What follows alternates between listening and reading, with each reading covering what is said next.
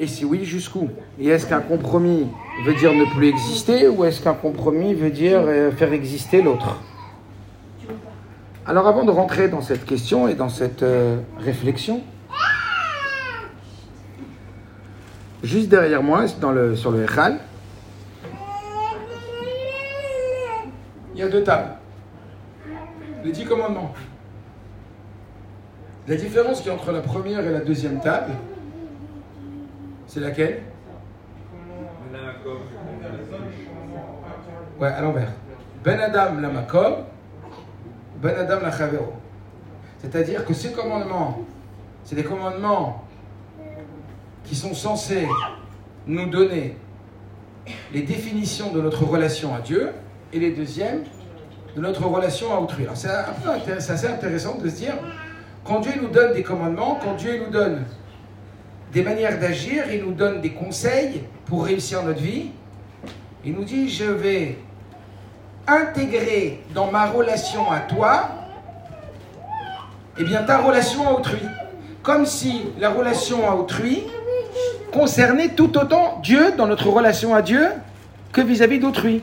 Alors qu'on aurait très bien pu dire, la logique, elle aurait peut-être euh, amené à dire que euh, bah, dans les dix commandements, ça parle de notre relation à Dieu. C'est bien les dix commandements que euh, Dieu il a donné à Moshe pour nous transmettre qu'est-ce que Dieu attend de nous dans cette relation. Mais non, il attend de nous autant dans la relation directement à lui que dans sa relation à autrui. Sous-entendu, ta façon d'être avec les autres va impacter ta relation avec moi. Vous êtes d'accord? Très bien. Alors on va bâtir cette réflexion à partir de ces deux axiomes. Ta relation avec Dieu et ta relation avec ton épouse, avec l'autre. Et le premier autre, c'est son épouse, son mari. Quand on parle de Ve'aftal et tu aimeras ton prochain comme toi-même. Je crois qu'il n'y a pas meilleur soi-même que son épouse ou que son mari. Parce que l'aimer comme soi-même, à qui tu vas donner ton lit? À qui tu vas donner euh, ta salle de bain? Avec qui tu vas partager les toilettes Avec qui tu vas partager euh, un moment où tu es malade Tu aimeras ton prochain comme toi-même. Je crois que essentiellement, ça parle, pas uniquement, mais essentiellement, de l'amour qu'on va donner à l'autre autant qu'à soi-même, ça parle à son conjoint, celui avec qui on partage tout. Parce qu'avec qui on va vraiment, soyons honnêtes, à part si on est des grandes sadikim, avec qui on va pouvoir faire le vrai ve'aftal et rachakomocha, donner à l'autre comme tu donnes à toi. Aimer l'autre comme tu t'aimes, ça veut dire, on va parler de donner, donner à l'autre comme tu donnes à toi. Qui tu vas donner? Qui? Un fidèle de la choule? Un ami euh, proche, vous voyez bien. Et avec qui ça va être parfois difficile? Ça va être avec son conjoint. Ses enfants, on donne tout, mais l'enfant, c'est un peu comme nous-mêmes. Et même notre, notre, mari et notre femme aussi, ça va être un peu comme ça. Mais il va y avoir des moments difficiles. Il risque d'y avoir des moments difficiles. Des moments difficiles parce qu'on n'a pas forcément reçu la même éducation. On n'a pas forcément la même hiérarchie de valeurs, ce qu'on appelle les valeurs hautes et les valeurs basses. Pour l'un, l'essentiel, j'étais encore avec un couple jusqu'à maintenant au téléphone en voiture. Une femme, elle m'a dit, moi, je gagne de l'argent pour vivre, et mon mari gagne de l'argent pour les mettre de côté. Moi, je vis au présent, lui, il vit au futur. Moi, je vis dans le profit, du plaisir de la vie, et lui, il vit dans la peur. Et toute sa vie, c'est de coffrer au cas où. Et c'est une femme qui a 50 ans et qui est mariée depuis 25 ans, 30 euh, ans et qui a des enfants de 25 ans. Mais elle me dit, ça fait... Euh, là, j'en peux plus aujourd'hui. Parce qu'aujourd'hui, je vis une situation où il est très gentil, il est aimé à la choule, il est apprécié, c'est un gentil monsieur, j'aime mon mari, mais, cette différence qui a commencé le jour du mariage, quand il m'a demandé de faire des, une séparation de biens au niveau du mariage, je me suis posé la question, c'est pas parce qu'il a des appartements qu'on doit faire une séparation de biens, quoi. Il craint quoi? Il craint le pire. Et là, il lui a même dit, écoute, ben, j'ai tout prévu. Elle lui a dit, mais t'as prévu aussi ton cercueil? Alors c'est vrai que c'est écrit que d'acheter euh, sa part euh, en Eretz Israël, sous la terre, euh, ça, et de à d'écrire un testament, ça rallonge la vie. Mais bon, Ça veut dire qu'on peut arriver à une situation où, par peur euh, de l'avenir, du danger, eh ben, on ne vit plus. Alors là, c'est un exemple que je vous donne. Parce que je l'ai vécu pendant 35 minutes avec une femme qui m'a parlé euh, de toute sa vie. En 35 minutes. Alors, on va travailler comme ça. C'est pas anodin cette relation de mari et femme. Je parle maintenant purement au niveau de notre relation à Dieu. Est-ce qu'il y a un rapport, à part la choupa, les kiddushin, mariage, du jour du mariage, est-ce qu'il y a un rapport entre ma relation à ma femme et ma relation à Dieu. C'est-à-dire que est-ce que ma relation à mon épouse doit s'inscrire dans ce qu'on appelle mon service de Dieu? Par exemple, quand je mange cachère et que je sépare le lait et la viande, quand je vais prendre des kélim que je vais utiliser à la maison, des ustensiles, et que je vais les tremper au mikvé, quand je viens à la synagogue faire ma prière, quand, eh évidemment que tout ça a directement à voir avec Dieu. Mais quand je suis en relation avec ma femme, ou euh, la femme avec son mari, quel rapport tellement avec Dieu? C'est une relation d'humain à humain. Et voilà que le roi Shlomo, Shlomo Ameler, décide d'identifier la relation qui existe entre Dieu et le peuple d'Israël à la relation qui existe entre un homme et une femme. À la choule, vendredi soir, chez Rachirim. Le cantique des cantiques, quand Shlomo Ameler, le roi Shlomo, il cherche une façon de nous toucher, une façon de nous pénétrer de cette relation à Dieu il va dire j'ai rien trouvé de mieux que de décrire la relation d'un homme et d'une femme. Que lorsque Dieu donne la Torah, il parle d'une choupa. Il parle de Yom Chatunato, Zomatan Torah, le jour du mariage entre Dieu et les enfants d'Israël. C'est le jour du don de la Torah, et le don de la Torah, c'est la Ketouba. Donc toutes ces similitudes ne sont pas anodines. Cela signifie que la réussite de son couple s'inscrit complètement dans sa réussite de sa mission spirituelle. C'est véritablement un domaine, comme celui, encore une fois, des autres domaines qui sont de ne pas avoir, d'avoir un Dieu unique, de reconnaître que tout vient de Dieu, avoir confiance en Dieu, de ne pas penser qu'il y a d'autres pouvoirs que celui de Dieu, que Dieu n'est pas seulement le plus puissant, mais le tout puissant, tout vient de lui de ne pas proférer son nom en vain, de se rappeler de Shabbat, etc. Ça va s'inscrire véritablement dans Vadat Hashem, au point de dire que même avant la prière du matin, lorsqu'on fait sa prière du matin, avant de commencer la prière du matin, on récite un petit paragraphe qui est une Mishnah et qui nous dit là-bas Voici les choses pour lesquelles vous allez être récompensés, mais je ne peux pas vous dire la récompense tant elle sera grande. Et parmi ces récompenses, on va finir par Shalom ben ish ve Talmud Torah keneget kulam. Faire le shalom entre un homme et une femme, qu'il y ait le shalom entre un homme et une femme, eh bien, il n'y a pas de chiour. Il n'y a pas de mesure pour vous dire tant c'est appréciable pour Dieu. Au point de nous dire, et c'est ce que le rabbi de Lubavitch dit, on te le fait dire avant de commencer à prier. Du genre, arrête, avant de prier, il faut que tu saches une chose. Avant de commencer ta prière, quelque chose qui passe avant ta prière. Ta relation avec ta femme et avec ton mari. Jusqu'où Jusqu'à ce que vous le savez peut-être, à une certaine occasion, à l'époque, lorsqu'une femme était suspectée d'avoir trompé son mari et qu'il y avait la confiance qui s'était affaiblie, pour ne pas dire avoir disparu, eh bien Dieu disait, pour que la confiance regagne le mari, en parlant d'une femme qui avait fait des petits écarts, parce qu'elle avait quand même parlé avec un homme avec lequel son mari lui avait demandé de ne pas parler, eh bien Dieu dit à ce moment-là, même si mon but, lo bara kadosh et olamo, Elle a l'irvodo. Dieu, il a créé le monde que pour son kavod. Ça veut dire quoi? C'est-à-dire que Dieu, il a créé le monde pour qu'on reconnaisse la suprématie de Dieu sur terre.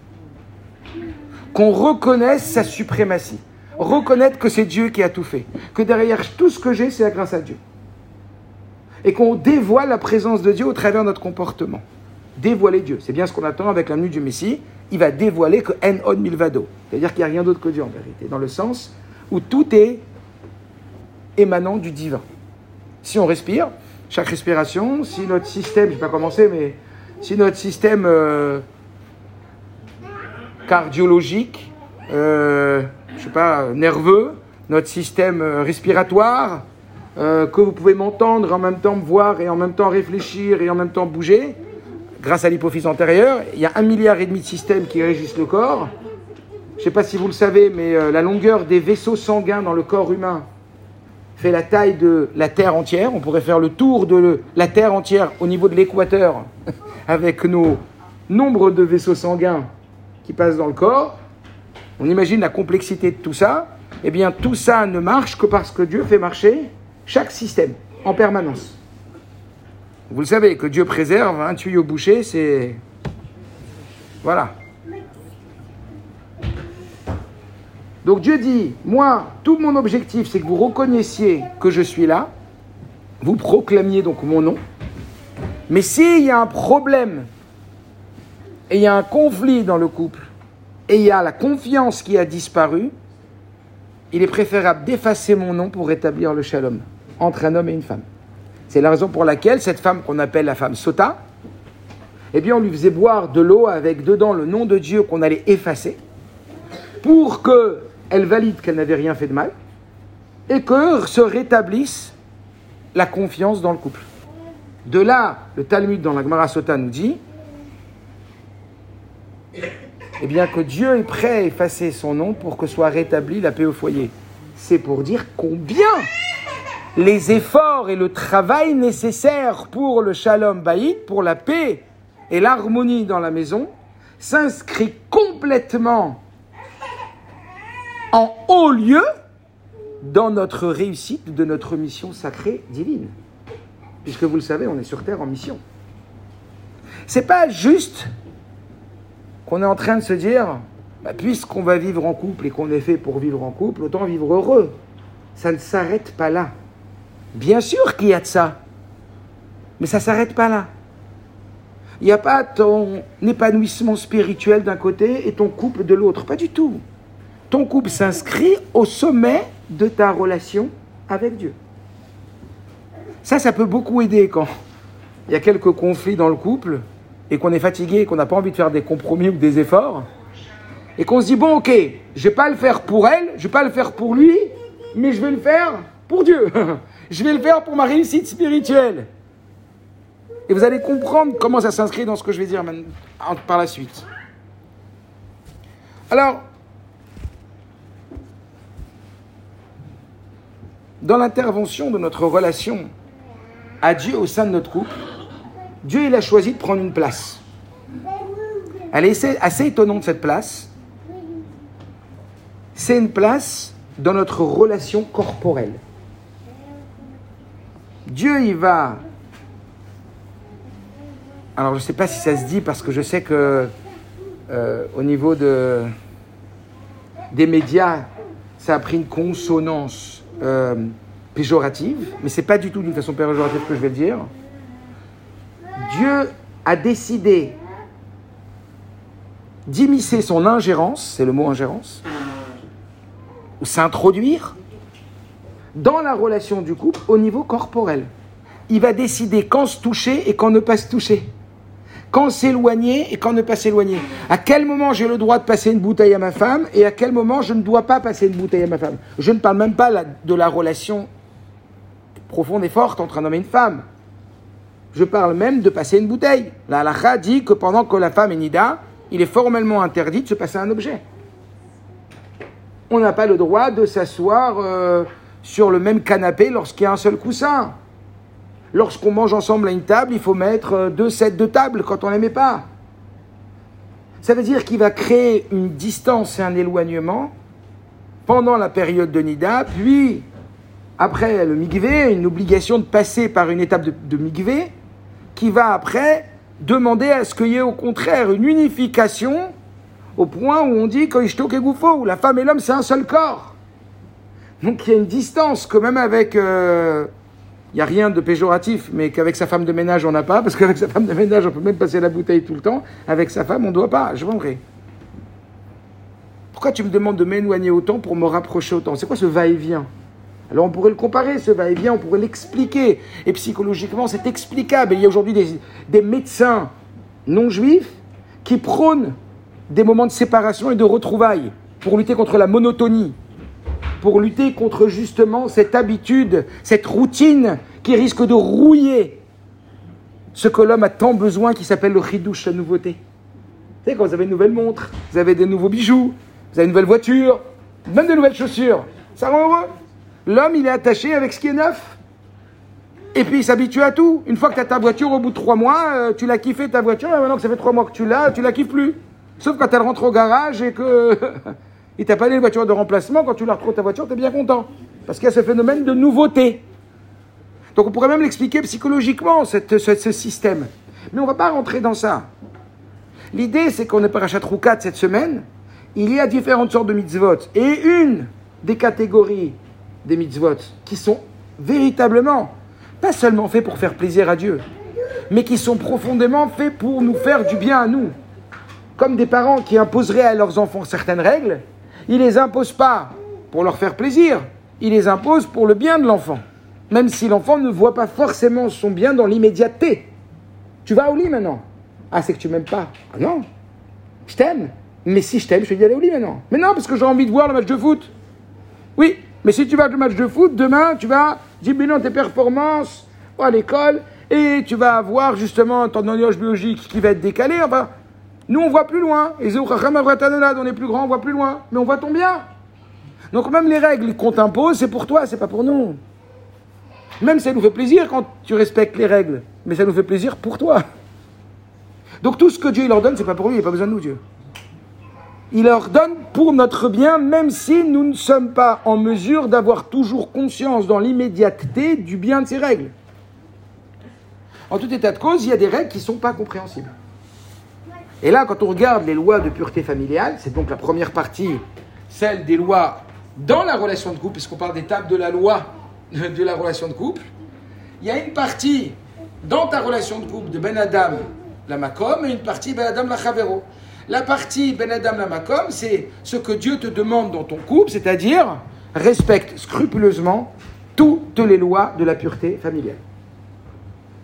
Et là où ça te paraît le plus gérable, et où tu as le moins besoin de moi, ou qu'il te paraît avoir le moins besoin de moi, la relation corporelle, c'est dans ça justement que je vais venir.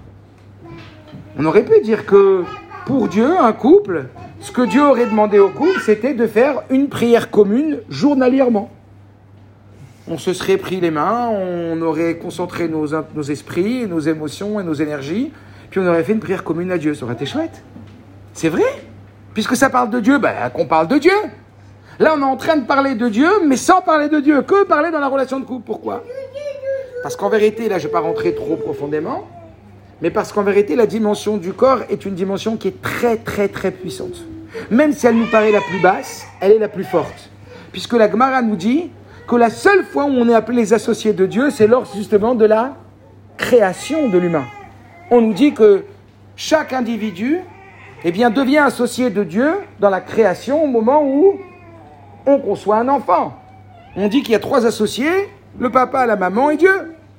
Donc on devient comme des créateurs au moment de la conception.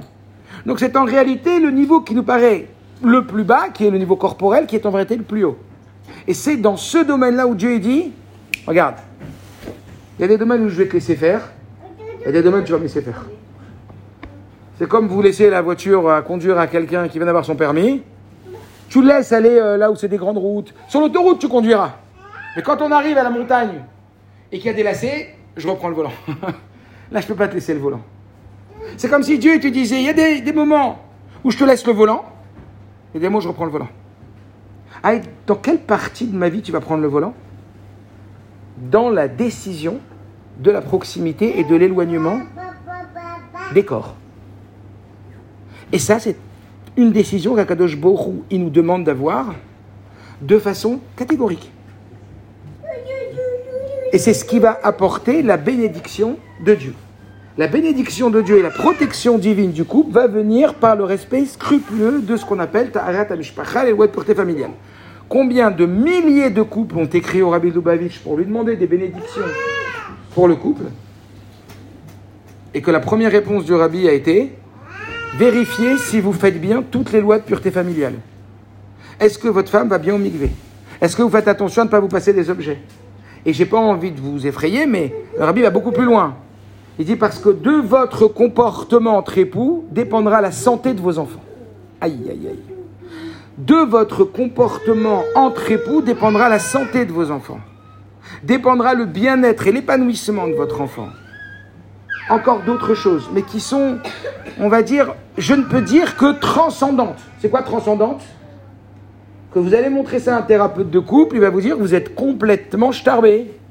Vous êtes complètement illuminé. Ah oui, parce que le couple va aller mieux, parce que 12 jours par mois, on se passe pas les objets. Alors c'est vrai que ça va créer une dynamique, comme on l'a dit, comme le cœur, ça monte, ça descend, la relation, ça monte, ça descend. L'éloignement et la proximité, ça crée la nouveauté, mais, mais pas au point de pas se passer une bouteille. Pas au point de pas... Comprenez ce que je veux dire? Faut pas non plus délirer. C'est un délire. Oui, Dieu dit oui. C'est la partie transcendante. On t'a pas demandé de rentrer ta tête dedans. Tu veux la bénédiction de Dieu? Pureté familiale ne touche pas. Ça, c'est moi qui prends le volant. Fais confiance. Tu crois en Dieu? Tu crois en Dieu? Tu, tu piétinerais pas un Sefer Torah. Eh ben dans ce Sefer Torah que tu ne piétinerais pas, et j'ai donné un exemple dur, mais comprenez ce que je veux dire, pour bien mettre de la conscience dessus, eh bien Dieu te dit, sache que ma présence au sein de ton couple viendra par la pureté familiale. Mais évidemment, pas que. On ne peut pas faire la pureté familiale et insulter sa femme, ça marche pas. Non, parce que, non, je, je, plaisante pas. Parce qu'il y a des gens qui sont très très religieux. Ça veut dire, comment vous dire Tout à l'heure, je posais la question à cette femme est-ce que votre mari, il est, il est pratiquant ou religieux? Vous ne comprenez pas bien la différence. Il y a des gens qui peuvent être pratiquants mais pas religieux. Parce qu'ils sont pratiquants par euh, tradition. Être, euh, ou plutôt, je pourrais vous dire, il y a pratiquant et il y a croyant. Elle dit Mon mari, il a que des peurs. Ben, S'il avait confiance en Dieu, il aurait peut-être un peu moins peur. Donc peut-être qu'il a dans sa confiance en Dieu. Ce que je suis en train de vous dire, c'est que il est fondamental de respecter les lois de pureté familiale, mais il est tout autant au même niveau fondamental de respecter les relations humaines. Et dans ces relations humaines, eh bien Dieu te dit, je les mets au même niveau que ce que moi je te demande.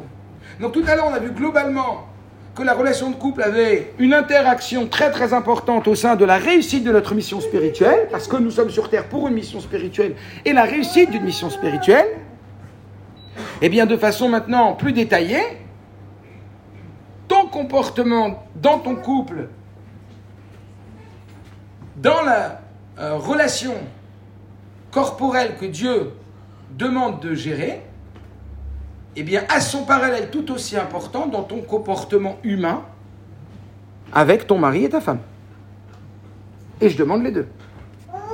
Donc évidemment qu'on tombe pas dans la, dans la stupidité de... Euh, on respecte parfaitement les lois de pureté familiale, mais euh, on se manque de respect. Mais euh, on n'a jamais d'attention pour l'autre. Mais on veut toujours avoir raison. Mais on ne vit pas dans le et toi et moi, mais dans le ou et plutôt dans le moi.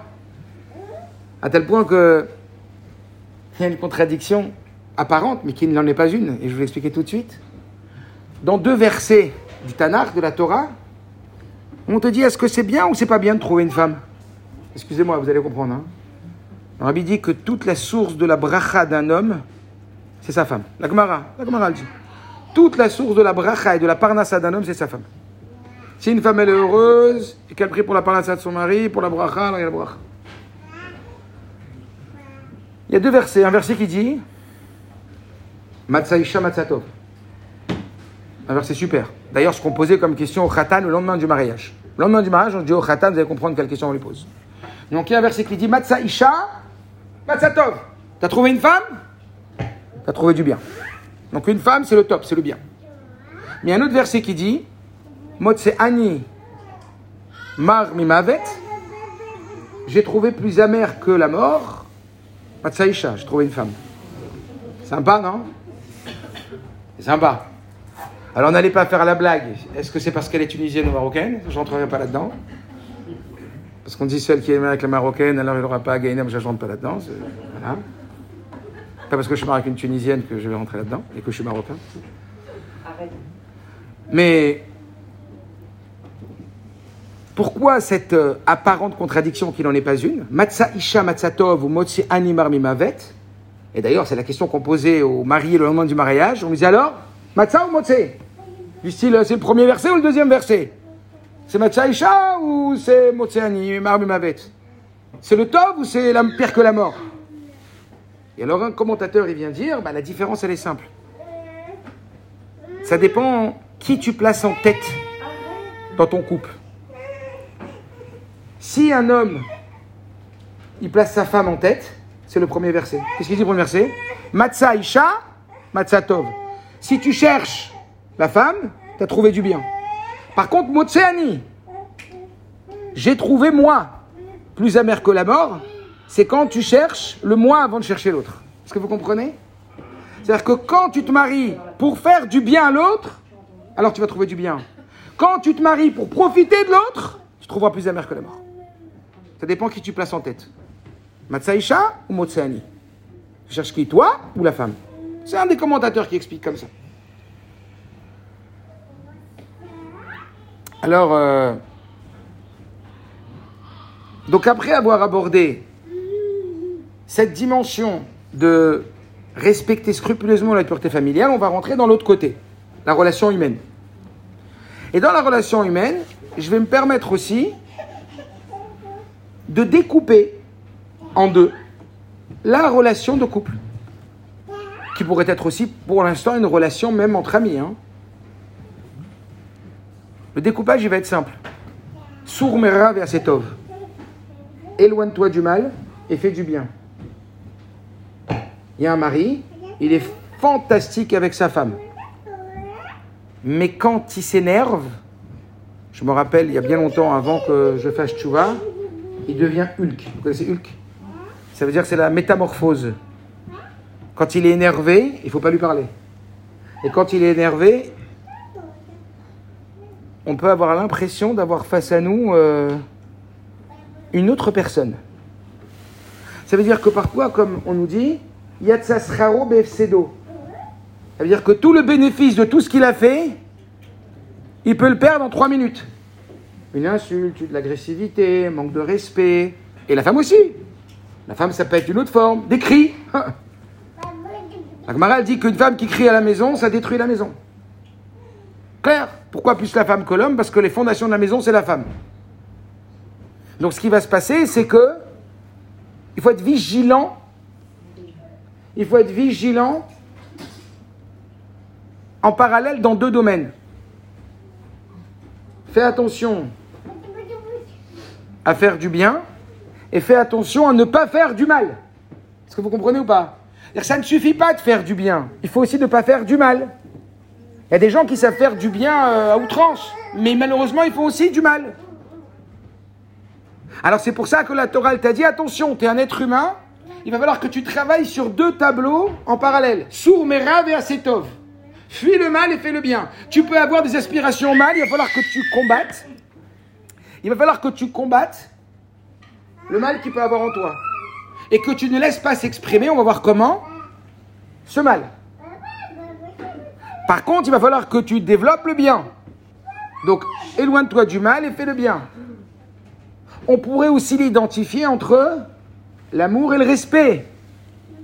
L'amour, c'est un mouvement et le respect, c'est un mouvement. C'est quoi le mouvement de l'amour?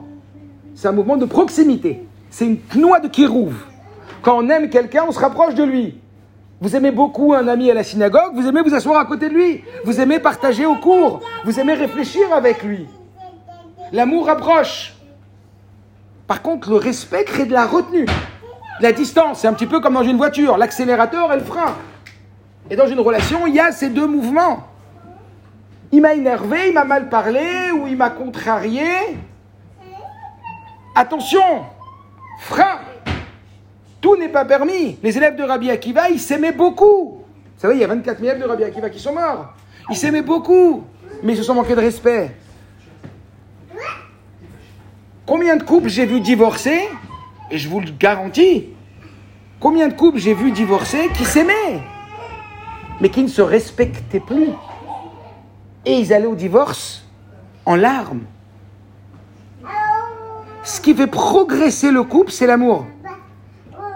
Mais ce qui pérennise un couple, c'est le respect, c'est la retenue. C'est d'ailleurs même dans notre relation à Dieu, ce que dit le chapitre 41 du Tania, qui dit qu'en vérité, même dans notre relation à Dieu, on ne doit pas servir Dieu par crainte, par retenue. On doit servir Dieu par amour. Merci pour tout ce que tu fais pour moi. Merci pour tout ce que tu me donnes. Merci pour m'avoir fait ton représentant sur terre. Merci de plein de choses. Je t'aime. Et on va le voir à la fin. C'est l'amour qui pousse au don de soi. C'est pas la crainte. Quand tu as peur de l'État, tu payes tes impôts. Mais pas un centime de plus. On n'a jamais vu quelqu'un qui paye ses impôts et dit je vais donner plus. Mais non, parce qu'il paye parce qu'il doit, il paye parce que c'est un devoir, parce qu'il a la peur après qu'il y ait un contrôle, euh, je sais pas quoi. N'allez pas diffuser ce que je dis. Mais par contre, quand tu offres un bijou à ta femme, tu pourrais le payer 2000 euros ou 1500 euros, ben, tu vas te sacrifier avec joie. Parce que l'amour, il pousse au sacrifice volontaire. Le respect n'a jamais poussé qui que ce soit à un sacrifice. Est-ce que vous comprenez ou pas? La crainte, le respect, c'est ce qui va nous retenir. Donc on est des individus qui avons besoin et Dieu nous connaît bien parce que c'est notre créateur. Il a dit, je dois vous dire que vous allez devoir toute votre vie travailler sur deux tableaux en parallèle. Travaille pour le plus possible développer le bien que tu peux faire, exprimer le bien que tu peux faire, devenir le meilleur bien possible de toi-même, la meilleure version de toi-même en bien.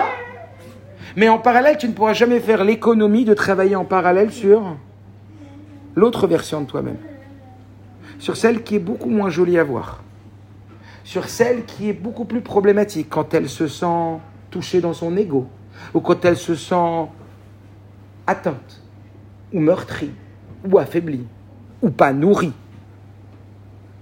Donc, n'oubliez pas, Sourmera et Asetov, Ava l'amour et le respect. Plus que ça, les sages nous disent Smol veyamin. La gauche éloigne et la droite rapproche. Smol docha veyamin. Et d'ailleurs, la Gemara dans son tas aussi, d'Afemrek, je crois, elle dit que ça, c'est une des choses qui définit la relation entre un homme et une femme. Entre un homme et une femme, il doit toujours y avoir smol docha veyamin mitkarevet. Attention, c'est pas parce que tu aimes que tu as le droit de manquer de respect. Fermeté ne rime pas avec agressivité. On peut s'exprimer et s'affirmer sans faire mal. Et on va l'expliquer. On va essayer de l'expliquer. Donc, ce qui signifie la gauche éloigne et la droite rapproche. Docha et Donc, pas seulement dans le couple, dans tout, hein, avec les enfants. Maintenant, la question, elle est de savoir pourquoi les textes nous disent la gauche, elle éloigne et la droite, elle rapproche. Pourquoi on a attribué le travail sur le mal, entre guillemets, à la gauche et le travail sur le bien à la droite? Est-ce que vous avez une idée? Pourquoi on a dit la gauche éloigne et la droite rapproche? Pourquoi on a deux Parce que, en réalité, Dieu, il a créé l'homme pour lui faire comprendre ce que Dieu attend de lui. Vous savez, c'est écrit que l'homme, il a l'image de Dieu. Vous savez ça? Vous savez comment on écrit le nom de Dieu? Est-ce qu'il y a ici écrit le nom de Dieu? Non. Où ça? Voilà, vous voyez le mot là? Il y a un yud, après un he, après un vav et après un. Vous voyez? Non, regardez-moi, moi. Il y a un yud, c'est la tête. Il y a un he, c'est les bras. Il y a un vav, c'est le corps. Et il y a un he, c'est les pieds. Yud, ke, vav, ke. L'homme, il est créé à l'image de Dieu. Dieu, il a créé l'homme à son image. Donc tout est représentatif dans le corps humain de la volonté d'Akadosh Baruch Donc ce qu'on est en train de dire, c'est pourquoi Dieu il a créé la gauche et la droite. Alors nous, ça nous paraît fou, mais tout est possible chez Dieu. Et puis si c'était créé comme ça, ça aurait surpris personne. Peut-être un individu, il eu qu'un seul côté. on n'aurait eu qu'une main et qu'un pied. Après, ne me demandez pas comment on aurait marché. Peut-être on aurait eu des roulettes ou je sais pas quoi. Le bon Dieu, il peut faire ce qu'il a envie. Vous comprenez ce que je veux dire au début? Nous, ça nous choquerait parce que tous les individus sont créés comme ça. Ça se trouve, il aurait pu créer que des hommes, il aurait pu créer que des femmes. Il aurait pu nous créer avec un seul côté. Donc tout a un sens. Est-ce que vous comprenez ce que je veux dire? Tout a un sens qui essaie d'être expliqué pour être exploité et utilisé dans notre service de Dieu. Et dans la compréhension de l'attente de Dieu. Pourquoi Dieu il a créé la gauche et la droite? Parce qu'encore une fois, il est nécessaire en permanence de travailler sur les deux axes. Est-ce que vous comprenez? Ça suffit pas d'être super gentil. Il faut savoir ne pas être super méchante au moment où on t'agresse. Ça suffit pas de faire des très belles choses. Des gens à la synagogue, je ne parle pas d'ici, hein. A des gens à la synagogue, qu'est-ce qu'ils sont là, qu'est-ce qu'ils sont gentils, qu'est-ce qu'ils sont volontaires? Mais le jour où tu fais pas comme ils veulent, alors là, c'est cacahuète. Tu le reconnais pas, c'est pas possible. Moi, toujours il a été gentil, toujours il a été là. Le jour où je n'ai pas écouté son avis, tant que ça, il m'a manqué de respect devant tout le monde, il m'a hurlé dessus dans la choule. Pourquoi il m'a fait ça? Ah, parce que. Comment c'était? Dr. Jekyll et Mr. Hyde, je crois. C'est. c'est tu peux être super euh, dans ton côté positif, mais encore une fois. Donc travailler la gauche et la droite, d'accord? Ça c'est clair, je pense. Et c'est pareil dans le couple. Maintenant la question elle est pourquoi? Est-ce que c'est la gauche qui éloigne et c'est la droite qui rapproche? Je reste avec ma question. Vous avez compris ma question? Pourquoi c'est pas la droite qui éloigne et la gauche qui rapproche? La gauche c'est la rigueur et la droite c'est la bonté. D'accord Et pourquoi? Pourquoi la gauche Pourquoi la gauche c'est pas la bonté et la droite c'est la rigueur? Pour la personne en face de nous. Ouais. Droite, c'est sa gauche à lui, ça veut dire c'est le cœur. hein. Alors, dans le cœur, que la cavote Ça, c'est la question, euh, j'imagine que vous connaissez l'histoire si vous répondez ça. C'est qu'une personne a demandé au rabbi, puisque la gauche représente la rigueur, pourquoi le cœur est à gauche? Le cœur, il est à gauche. Mais si la rigueur, c'est la gauche, et que la bonté, c'est la droite, pourquoi le cœur, il n'est pas à droite? Et la réponse que le rabbi a donnée, c'est parce que le cœur n'est pas fait pour vous, mais il est fait pour celui qui est en face de vous. Et celui qui est en face de vous, il voit votre cœur à droite. Donc, mais d'accord, mais pourquoi, encore une fois, attribuer la gauche à la rigueur et la droite à la bonté? Vous avez une idée ou pas? Droite. Ça veut dire Ah, très bien. Alors, c'est un peu ça, un détail près, colla cavode. On va parler d'être à droite, mais on va parler de force. Elle est où ta force À part les gauchers, dont je fais partie. Bon, bah, c'est pour un petit coup. Mais normalement, on est droitier. La droite représente la force. La gauche représente la faiblesse. C'est pour ça que la main gauche est la main faible, la main droite est la main forte. C'est pour ça qu'on met les filles à la main gauche, pour renforcer le côté faible. Une des raisons. Et pourquoi on nous dit donc que la gauche, elle a hérité de la rigueur parce que c'est le faible, et que la droite, elle a hérité de la bonté parce que c'est le fort? Parce que n'oublie jamais, et c'est très très important dans un couple,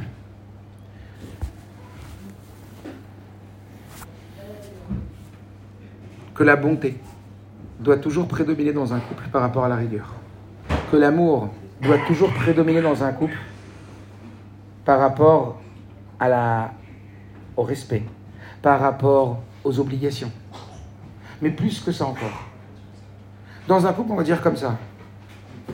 Pour qu'un couple il fonctionne bien, il faut que la quasi-totalité du temps, on va dire 90% du temps, le couple, ça soit un kiff, que ça soit un plaisir, que ça soit du bonheur. Le plus possible. Arriver à nourrir le bien-être au sein du couple. Maintenant, quand il va y avoir des difficultés, quand il va y avoir des problèmes, on va les régler. Mais n'oubliez pas, ça ne doit occuper que 10 à 12% de la place de notre couple.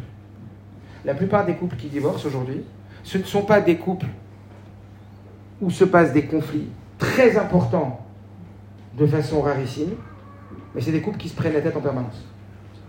Ou qui très souvent sont en conflit, mais de petits conflits. Vous savez comment ça pourrit ça? Ce avec quoi on vit, c'est ce qu'on vit le plus souvent. Est-ce que vous comprenez? C'est le quotidien. Donc on va parler comme ça.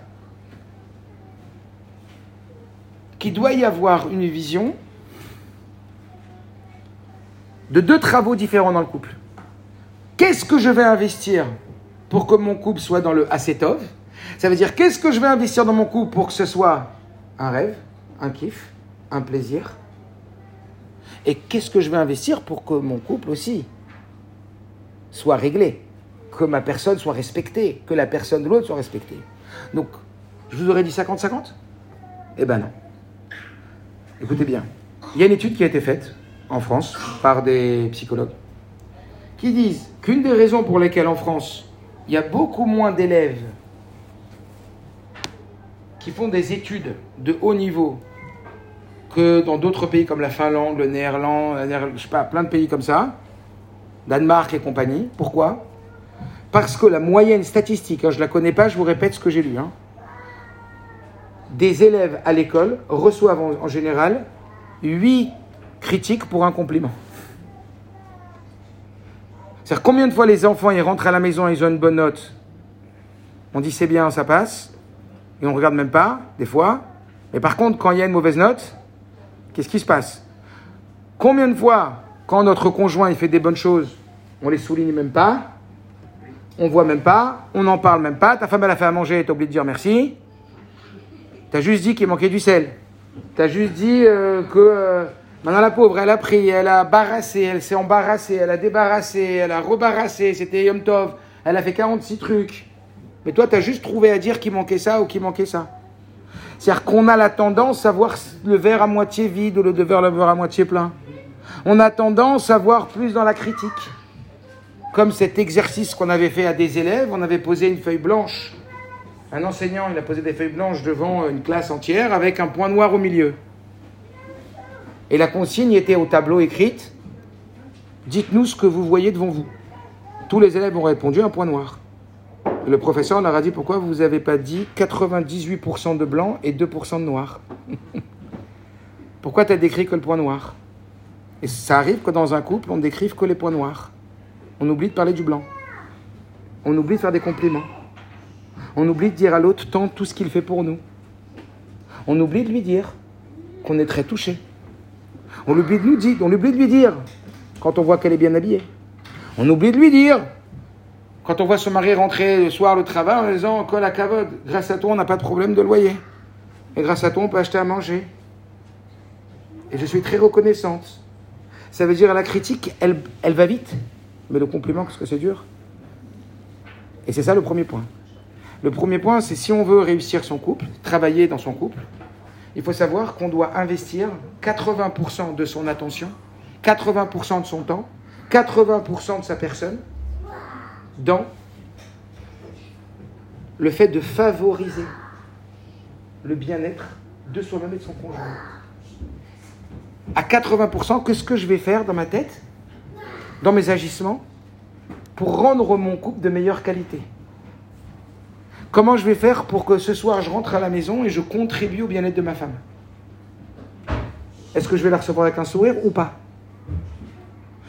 Qu'est-ce que je pourrais faire pour que mon mari il sente de la reconnaissance? Parce que là, je ne vais pas rentrer dans les différences hommes-femmes, il y en a. Mais qu'est-ce que je pourrais faire pour que mon mari sente de la reconnaissance? Il se sente appréciable. Qu'on utilise le verbe, qu'on utilise le mot. Mais oui, je le pense. Mais on s'en fiche de ce que tu penses. L'autre n'est pas dans ta tête. Donc tant que tu ne l'exprimes pas, ça vaut pas. Il y a des parents qui n'ont jamais dit à leurs enfants qu'ils les aimaient ou très rarement.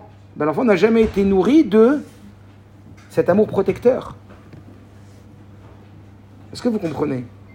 Cela signifie que là, on parle de travail et d'amélioration de son couple. Eh bien, sachez qu'on doit être à 80 ou 90% dans notre vie à se demander comment je pourrais investir pour que mon couple aille mieux. Qu'est-ce que je pourrais faire pour que ma, faille, à ma femme ou mon mari aille bien, aille mieux? Comment pourrais, pourrais-je faire pour que ma femme elle soit mieux avec moi que sans moi? Que je sois de bonne qualité. Est-ce que vous comprenez? À un moment, j'étais diamantaire dans ma vie, et il y avait des jeunes qui allaient se marier et qui achetaient des bijoux. Ils achetaient des pierres, des diamants, vous savez Et puis, euh, il y a souvent des jeunes qui me disaient Oh, je veux une pierre pure, pure, pure, euh, pas de crapaud dedans, pas de point noir dedans et tout, euh, une belle paire, hein, pure. Même ça coûte cher. Alors, j'avais toujours l'habitude de leur dire Sache que si tu travailles sur tes crapauds intérieurs plus que sur les crapauds qui rentrent dans la bague de ta femme, alors elle en sera beaucoup plus gagnante que si tu l'achètes une pierre pure. C'est-à-dire que si tu travailles sur tes défauts comme tu voulais travailler sur cette tache noire qui est dans ta bague, eh bien elle aura beaucoup plus à gagner que tu travailles sur toi plus que sur une bague. Ça ne veut pas dire qu'il ne faut pas acheter une belle pierre. Ça veut dire que n'oublie pas l'essentiel. Et donc, dans cette idée, qu'est-ce que je veux vous dire par là? Que travailler sur son couple, c'est-à-dire améliorer la qualité de son couple, c'est avant tout de se dire qu'est-ce que je peux faire et qu'est-ce que je vais faire pour l'ambiance positive à la maison. Peut-être c'est mettre de la musique. Parce qu'avec de la musique ou sans la musique, c'est pas pareil à la maison. Peut-être surprendre, peut-être alimenter, peut-être complémenter, peut-être soutenir, peut-être entendre. Est-ce que vous comprenez? Mais ça arrive parfois qu'on ne se parle plus que pour passe-moi le sel, amène les enfants à l'école et dire ce qui nous gêne.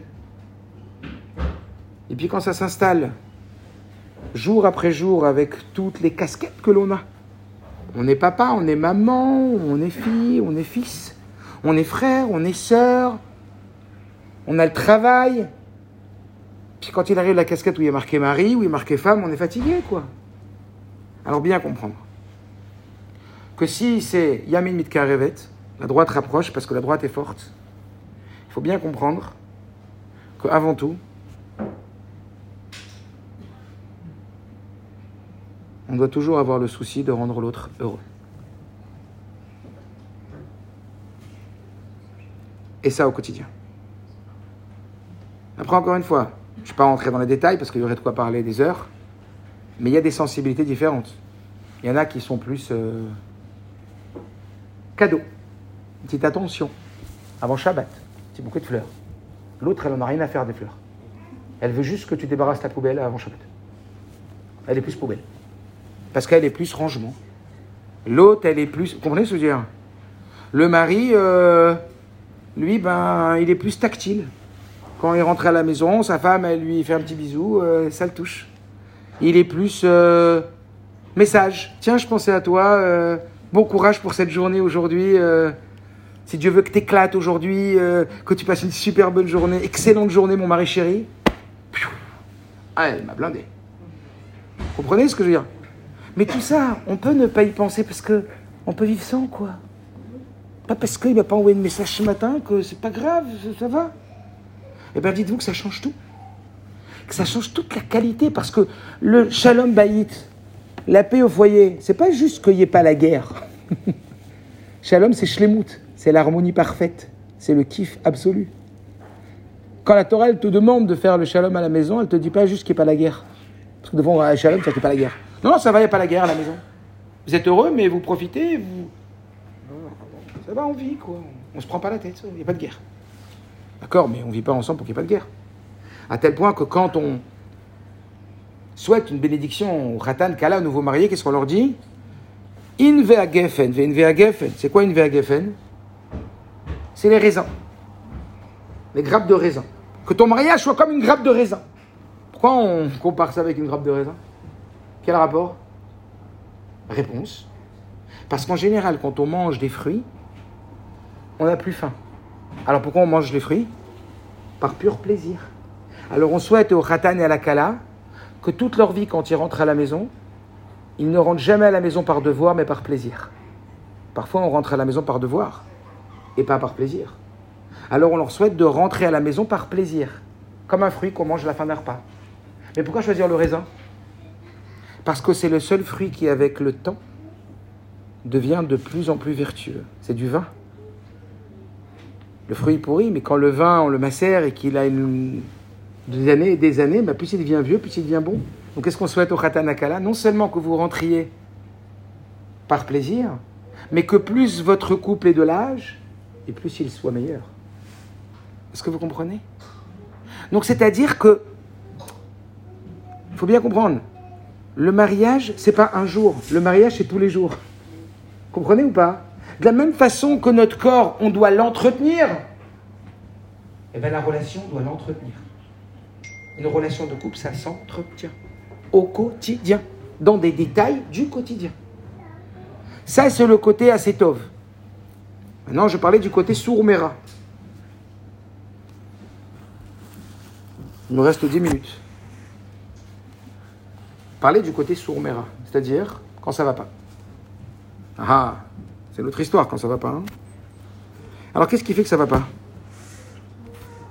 Je pourrais encore parler quelques heures sur quand ça va pas, mais je vais faire en 10 minutes.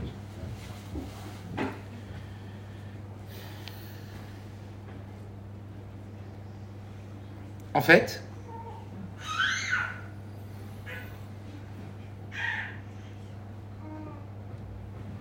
un individu est fait de besoins. Des besoins. Alors il y a des besoins, il y a plein de différents besoins chez l'individu. Il y a des besoins euh, alimentaires. Des besoins alimentaires. Un exemple, vous êtes avec votre épouse dans cette pièce, et puis on fait un petit jeu. C'est quoi le petit jeu? Je vous enferme, mari et femme, dans une pièce pendant 24 euh, heures, sans manger et sans boire, sans téléphone. Tout est fermé à clé, à double tour. Vous connaissez le jeu là? Une heure, le facteur n'est pas passé, deux, ça fait 24 heures. Vous n'avez pas mangé, vous n'avez pas bu. Et vous êtes endormi. Et moi, je rentre sur la pointe des pieds, je pose un fond de verre d'eau. Et je le pose sans vous réveiller, je sors, je ferme la porte à clé et je sonne. Et quand je sonne, vous vous réveillez avec votre femme. Qu'est-ce que vous faites? Vous mourrez de soif. Les deux. Qu'est-ce qu'il fait le mari? Ben, J'espère bien. et Tishto Yoter Rambamidi. doit donner du kabod à sa femme. Rambamidi doit donner du respect à sa femme plus qu'à son propre corps. Donc le gentleman, en yiddish le mensch, il dit à sa femme Je t'en prie, bois chérie. Puis sa femme, elle prend le verre et elle dit Je suis pas une crapule. Je vais boire, mais je vais t'en laisser un peu quand même. Puis elle boit et on laisse à son mari. C'est beau, hein? L'amour. Waouh. Mais je réitère l'opération. Et là, c'est un peu moins rigolo. Parce que là, je laisse pas attendre, je vous laisse pas attendre avec votre mari ou votre femme 24 heures, mais je vous laisse 48 heures. C'est pas la même. Hein c'est vrai qu'au bout de 24 heures, la Kabbalah, elle dit que chaque heure, elle compte comme un jeûne en plus. Tellement c'est dur de jeûner. C'est qui pour 24 heures, c'est fini, tu manges le boulot. Non, non, il faut attendre encore là là, Avdallah. C'est dur, hein, ces derniers moments-là de Kippour. Ou de Tisha B'Av. Mais là, on parle de 48 heures. 48 heures, euh, c'est pas la même. Hein. Et là, je fais la même opération. Je reviens avec un petit verre d'eau, un fond de verre. Vous dormez, je pose le verre et je m'en vais. Je ferme la porte à clé et vous vous retrouvez avec ce fond de verre, et tous les deux vous réveillez. Là, ça risque de ne pas être beau à voir. Là, il risque plus tellement d'y avoir d'autre chose que. Euh, comment on appelle ça? Les chacals.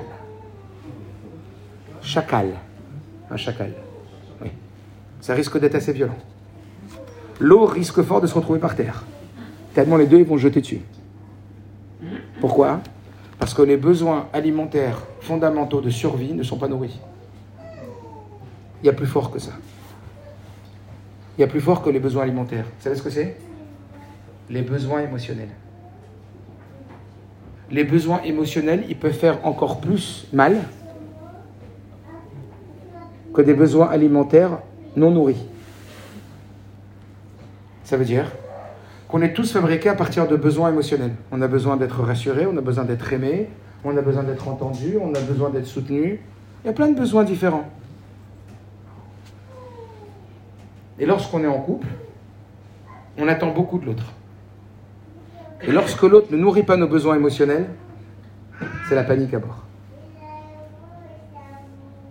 Et c'est de là d'où viennent la plupart des conflits de couple.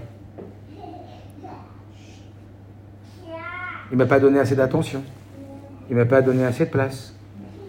Il ne m'a pas donné assez de sécurité. Il ne m'a pas donné assez d'amour. Et ça dans le quotidien. Et ces besoins émotionnels qui ne sont pas nourris font très très très mal. Alors ce qui se passe, c'est quoi? C'est qu'on en veut à l'autre. Pourquoi? Parce qu'on est convaincu que c'est l'autre qui détient notre nourriture. Est-ce que vous comprenez ou pas? C'est-à-dire c'est son conjoint qui peut nous aimer. C'est son conjoint qui peut nous sécuriser. C'est notre conjoint qui peut nous donner ce qu'on a besoin. Est-ce que vous comprenez ce que je dis ou pas du tout? Difficilement? Ça vous parle pas tellement les besoins émotionnels? Parce qu'on a été éduqué pour développer notre dimension intellectuelle, mais pas tellement notre dimension émotionnelle. Et on ne sait pas trop y faire. Alors, je vais aller assez vite.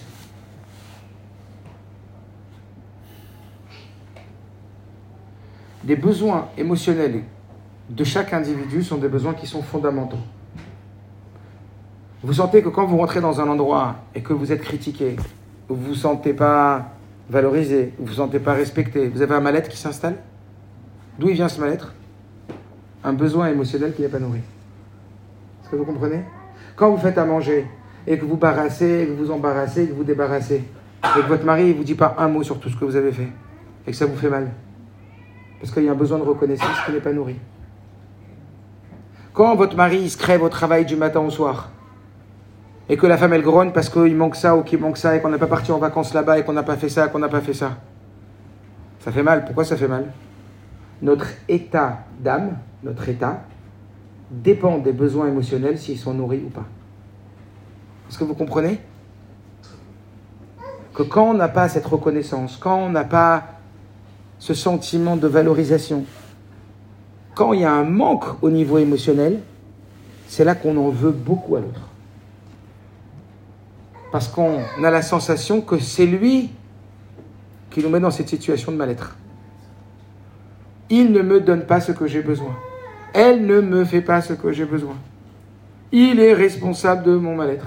T'as vu comment il me parle T'as vu comment il ne me dit pas ou ne fait pas Et ça peut être dans les deux sens.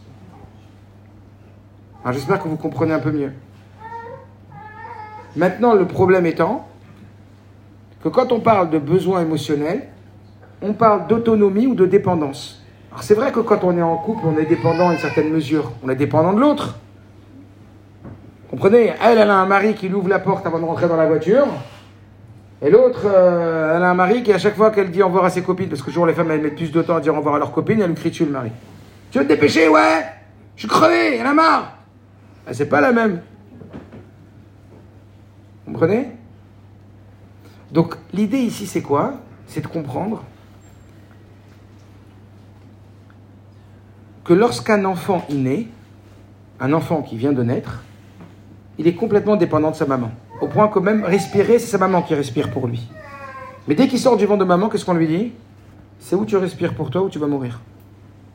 Il faut que tu deviennes autonome. Que tu deviennes responsable. Alors on ne lui dit pas, comme un bébé, euh, euh, tu peux arrêter de crier, s'il te plaît? Un adulte qui sait crier, je pourrais dire, tu peux arrêter de crier, s'il te plaît Tu peux arrêter de parler fort Ça, je pourrais. Vous comprenez?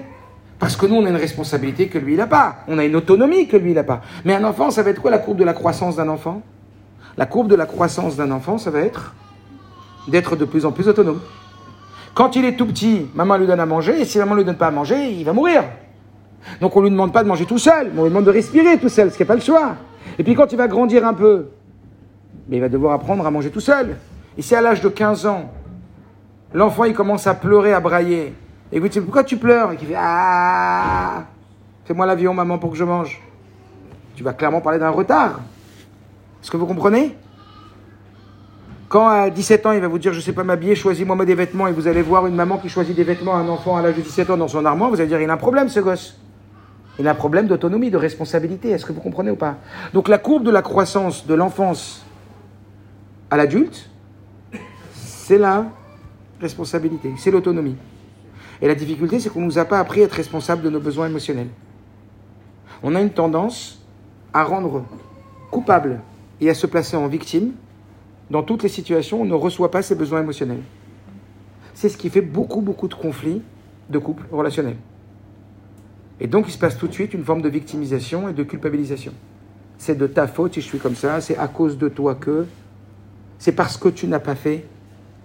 Et l'idée ici, c'est de reprendre du pouvoir, de devenir adulte émotionnellement.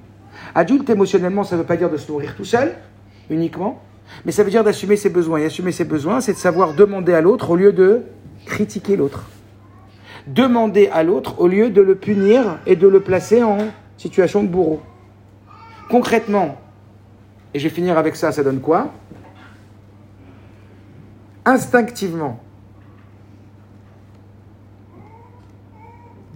quand l'autre ne me donne pas ce que j'ai besoin, il ne m'a pas donné ces besoins émotionnels dont je parlais,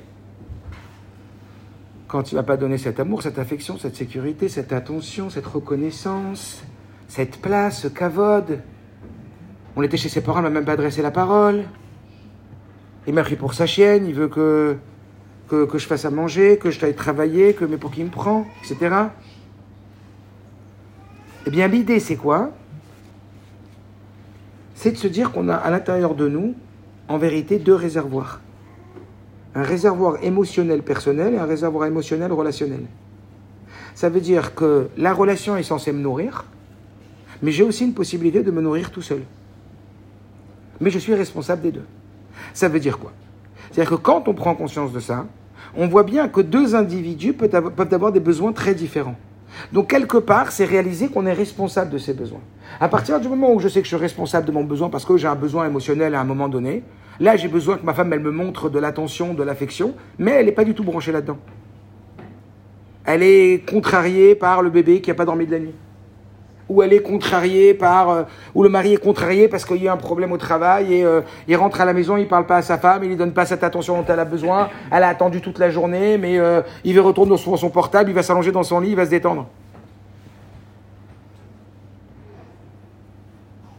Qu'est-ce qui s'installe naturellement? Ce qui va détruire la relation. Et ce qui va détruire la relation, c'est quoi? C'est plutôt que de demander, attaquer. Et attaquer va détruire la relation. Attaquer, c'est ne pas prendre la responsabilité de son besoin et de l'imputer à une faute de l'autre. Ça veut dire quoi? Quand on rentre et qu'on a un besoin qui n'est pas nourri émotionnel, qu'est-ce qu'on va avoir tendance à faire? À juger, à critiquer, à évaluer, à se plaindre. Mais tout ça, ça va amener l'autre à avoir quelle position? Du méchant. Celui qui veut faire du mal. C'est comme il y a certaines mamans, quand elles appellent leurs enfants, plutôt que de leur dire Oh, viens me voir, ça me ferait plaisir. Elle leur envoie un message en disant euh, Ah, tu t'en fous de ta mère. Ça fait 24 heures que tu l'as pas appelée, peut-être qu'elle est morte. C'est la culpabilisation. Ça donne super envie d'aller voir sa mère. Comprenez ce que je veux dire? À partir du moment où on est positionné comme étant quelqu'un qui fait du mal, on ne peut plus faire attention à l'autre. À partir du moment où vous allez voir votre conjoint et dire T'as vu tout ce que j'ai fait? Mais rien, tu dis. De toute façon, tu penses qu'à toi. De toute façon, tu n'es qu'un égoïste. De toute façon, tu regardes. À partir du moment où je rentre dans l'attaque, jamais, jamais on a vu un individu qui est attaqué et qui va dire Ah, tu veux dire que tu as un besoin émotionnel qui n'est pas nourri? Tu voudrais peut-être que je nourrisse ton besoin émotionnel Tu aurais besoin de quoi? D'un peu d'attention, d'un peu de reconnaissance, d'un peu d'affection? Ouais, peau de vache Oui, je comprends. Oui, je suis certainement une peau de vache. Mais je veux me soucier de ton bien-être d'abord et avant tout, mon très cher et tendre. Ça n'existe pas. À partir du moment où on est attaqué, vous savez ce qu'on fait? On lève le pont-levis. Le pont-levis, c'est la connexion. À partir du moment où on est attaqué, on est en mode guerre. On rapatrie les troupes à l'intérieur. On se protège à soi-même. Et le cercle vicieux s'installe. Ah, tu m'attaques? Hé, tu sors les armes. On est parti. Tu veux parler de ma mère? Bon, on va parler de ta mère. Hein? Tu veux parler de ta générosité? Tu te rappelles la générosité? Tu veux qu'on en reparle? Bon, on va en reparler de la générosité. Et c'est parti. Alors que le responsable émotionnel, qu'est-ce qu'il fait? Il sait que c'est lui qui a besoin maintenant. Alors plutôt que de critiquer, plutôt que d'accuser, plutôt que juger, il va demander. Il va être dans la demande. Excuse-moi ma femme, c'était dur la journée aujourd'hui. Est-ce que tu pourrais me donner un peu plus d'attention parce que tu es sur ton portable depuis tout à l'heure et j'aimerais vraiment avoir ton attention, j'en ai besoin maintenant. Ah ouais, c'est un kiff. Tu passes d'une punition à un kiff. Parce que lorsque tu demandes quelqu'un à quelqu'un en l'attaquant, tu gâches toutes les chances qu'il vienne s'occuper de toi. Mais quand tu vas vers l'autre en lui demandant comme un cadeau, en lui demandant comme un service, est-ce que tu pourrais m'aider à aller mieux, s'il te plaît? Oh, ça veut dire que je suis ton héros? Ça veut dire que je suis un donateur? Ça veut dire que je suis, un, individu qui fait du bien? Mais avec plaisir! C'est comme on aime donner Surtout quand on est félicité Surtout quand on est dans l'élan de se dire waouh, c'est moi qui le nourris, c'est moi qui la nourris, je peux lui faire du bien. Ça fait toujours plaisir de faire du bien. Ça fait toujours plaisir d'alimenter l'autre. Ça fait toujours plaisir et, c'est toujours gratifiant et c'est honorable. Mais par contre, la même chose qui est demandée, de façon juste un peu différente. Ah ouais, tu vas pas envoyer de message aujourd'hui, hein? Tu sais que j'étais malade, tu vas pas envoyé un seul message. Tu as juste envie de dire, oh non, je pas envie d'entrer à la maison ce soir, elle va me faire encore l'enfer. Alors que si dans la journée, vous recevez un message, ça me ferait vachement plaisir que tu m'envoies un message. Tu prends la responsabilité de ton besoin, tu n'accuses pas l'autre de ne pas te nourrir. T'arrêtes de faire l'enfant émotionnel, tu deviens un adulte émotionnel. Un adulte émotionnel, c'est pas celui qui, forcément, sait se nourrir tout seul. C'est celui qui sait demander à l'autre sans l'attaquer. Ne pas lui faire prendre la responsabilité de ton besoin. Et donc, c'est pas seulement lui demander, mais quand tu lui demandes, déjà ça va l'inviter. La maman là qu'on parlait tout à l'heure, là qui critique son enfant parce qu'elle vient pas le voir. Si elle lui disait mon fils, ma fille adorée, ça me ferait tellement plaisir que tu viennes me voir. Mais t'as que envie d'y aller. Mais il y a cinq minutes, quand elle était en train de t'invectiver et te critiquer, t'avais qu'envie de pas aller la voir. Tu savais que t'allais te ramasser euh, je ne sais quoi. Donc plutôt que de critiquer, demande. Deviens responsable de tes besoins. De la même façon que quand t'as faim, tu vas pas t'asseoir et dire à ta femme, j'ai faim. Ou quand une femme va dire à son mari, j'ai faim? Non. Mais par contre, ça fait vachement plaisir que tu fasses un café. Dis-moi, tu sais pas faire un café à ton mari, toi? Je sais pas quand Marie a besoin d'un café quand sur ta maison. Qu'est-ce que t'as? Ah, c'est un vide grave. Elle a très envie de faire un café, la femme de son mari. Ah ben oui, mon cher mari. Est-ce que vous comprenez? Maintenant, évidemment, que quand on comprend ça et qu'on le met en œuvre, toute notre vie, elle change. On devient responsable de ses besoins et on demande. Alors des fois, l'autre, il n'est pas en mesure de donner. Oui, mais demander, c'est pas imposer. Parce que des fois, les gens non, non, juste j'ai demandé. Mais si tu me donnes pas, je te fais la tête. non, mais je t'ai demandé, hein. Mais si tu m'as demandé, ça veut dire que je pouvais ne pas pouvoir te donner. C'est peut-être pas parce que je ne veux pas te donner. C'est peut-être parce que là, je ne suis pas en état de te donner.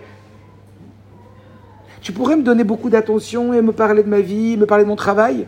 Ouais, moi, je suis vachement contraire parce que je me prends la tête avec ma soeur et je me prends la tête avec euh, le travail. Oui, mais là, j'ai besoin de toi. Oui, mais là, je suis pas disponible. Alors, je te fais la tête. Ah oui, t'as pas demandé, t'as imposé. Et c'est pas parce que tu dis je te demande que tu demandes. C'est quand tu acceptes que l'autre ne peut pas te donner. Et que tu fais pas la tête. Et que tu te fâches pas et que tu fais pas le bébé et que tu fais pas l'enfant. Et L'enfant, c'est qui? C'est le dépendant. Si tu ne me donnes pas, je n'ai pas. Bah, va chercher dans ton réservoir personnel. si l'autre, maintenant, il n'est pas en mesure de te nourrir, eh ben, tu as un réservoir personnel. Tu vas apprendre à t'aimer tout seul. Tu vas apprendre à te faire du bien. Tu vas apprendre à t'occuper de toi. Tu es un grand garçon, mon coco. Tu es une grande fille. Des fois, l'autre, il peut pas. C'est pas qu'il veut pas. Et puis quand tu vas dire, ok, ben, quand tu seras disponible ou quand tu seras disposé, tu reviendras, c'est vachement agréable. L'autre, il revient, il n'a pas été jugé, il n'a pas été acculé, il n'a pas été critiqué, il a envie de revenir. Et pourquoi on n'arrive pas à faire ça? Parce qu'on est dans une forme de dépendance. On a donné complètement l'idée de croire que c'est l'autre. Alors que non. Alors qu'on a notre responsabilité. Alors je finis et je récapitule. Ce qu'on a dit ce soir, c'est qu'il y avait deux grandes armatures qui étaient dans le couple. Notre relation à Dieu, notre relation à autrui, et que les deux, il faut les installer dans une dimension spirituelle et divine. Notre relation à Dieu, c'est la pureté familiale. On laisse le volant à Kadosh Borou, c'est dans les routes un peu sinueuses. On rigole pas avec ça. Le bon Dieu, tu prends le pilotage de notre relation corporelle. Quand est-ce qu'on se rapproche, quand est-ce qu'on s'éloigne? Tu l'as demandé, c'est la bracha, je ne discute pas. Dans les moindres détails. Dans la relation humaine, il y a deux versants. Donne et mets des limites. Fais le bien et repousse le mal. Dans le couple, ça doit être pareil. Pourquoi la gauche, c'est repousse le mal, la droite fait le bien? Parce qu'à 80%, il faut chercher à voir le bien de l'autre. Il faut chercher à exprimer des compliments sur l'autre. On a un système dans la tête qui s'appelle le réticule activateur. Ça veut dire que ce qu'on cherche, on le trouve de, de dehors. Avant d'acheter ma voiture Peugeot 5008, bon qui est fatigué maintenant, je voyais presque que des Peugeot 5008. Est-ce que vous comprenez? Parce qu'en vérité, tu trouves ce que tu cherches. Donc quand tu cherches chez l'autre les qualités, tu vas trouver les qualités, tu as vu les qualités. D'ailleurs, je vous le dis en aparté, le rabbi dit c'est quoi pratiquer l'amour? Le rabbi dit pratiquer l'amour, c'est être aussi indulgent avec l'autre qu'on est avec soi-même. Et de chercher à voir ses qualités comme on aimerait qu'il voit nos qualités. Donc c'est déguiser notre œil droit plutôt que l'œil gauche. Donc c'est de favoriser le compliment au reproche. Plutôt que de faire huit reproches et un compliment, exercez-vous à vous imposer huit compliments avant de faire un reproche. Vous allez voir comment votre couple il va changer. Mais huit vrais compliments, pas un compliment mytho, Ah, t'es joli, c'est sympathique, t'es agréable. Bon, maintenant je vais te dire la vérité. Non, non, vrai compliment. Allez voir même comment vous, dans quel état, quel état vous allez être. Donc favorisons le positif, développons le positif. Un couple, ça s'entretient. C'est comme une voiture. Si tu veux que ça dure, ça s'entretient. C'est comme un corps. Tu veux que ça dure, ça s'entretient. Entretien positif. In geffen, vin geffen. Du vin. Plus on doit être vieux, plus on doit kiffer. Ça, c'est à condition que quoi? Que tous les jours on entretient. On contribue à notre bien-être. Et l'autre versant, c'est quoi? Attention. Ne perds pas tout ce que tu as gagné. Respect. Quand ça va pas, on en parle. C'est pas toutes les deux minutes que ça va pas. Mais quand ça va pas, rarement, 10%, on en parle. Mais quand on en parle, attention. Je te rends pas coupable de mon malheur. Je te rends partenaire de mon bonheur.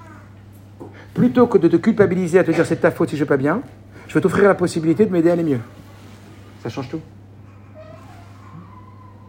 Alors le rabbi dit que le fait de travailler sur la réussite de son couple, ça amène l'avenue du Mashiach. Puisque comme on l'a dit, Shlomo Melech, il disait, Shira Shirim, c'est la relation entre Dieu et l'Ebné Israël.